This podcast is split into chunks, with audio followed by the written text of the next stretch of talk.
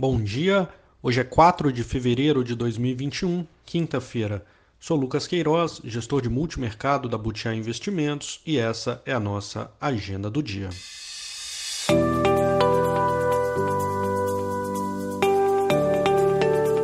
Começando pelo exterior, as vendas no varejo na zona do euro surpreenderam e subiram 2% em dezembro. A expectativa era de 1,6%. No Reino Unido, teremos às 9 horas a decisão de taxa de juros, onde é esperado que seja mantida no nível atual de 0,1, assim como também o ritmo de compras de ativos.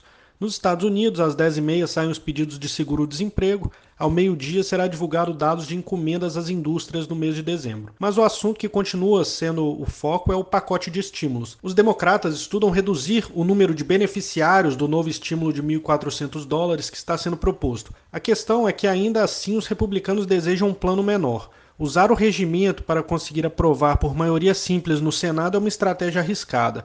Por um lado, ela afronta os republicanos e, por outro, pode dar errado caso haja deserções do lado democrata, principalmente na ala mais moderada. O outro risco é do processo demorar mais do que o previsto e se estender para além de meados do mês de março quando vence o pacote de estímulos vigente desde os últimos meses do governo Trump. Vindo para o Brasil, a agenda hoje esvaziada em termos de divulgações econômicas, os destaques aqui então ficam para os dados da Anfávia principalmente a produção de veículos, sai às 10 horas da manhã. Assim como deve ser a tônica dos próximos dias, aberta a sessão legislativa ontem, as notícias vindas de Brasília envolvendo orçamento é que serão os principais drivers para o preço dos ativos nesse curto prazo.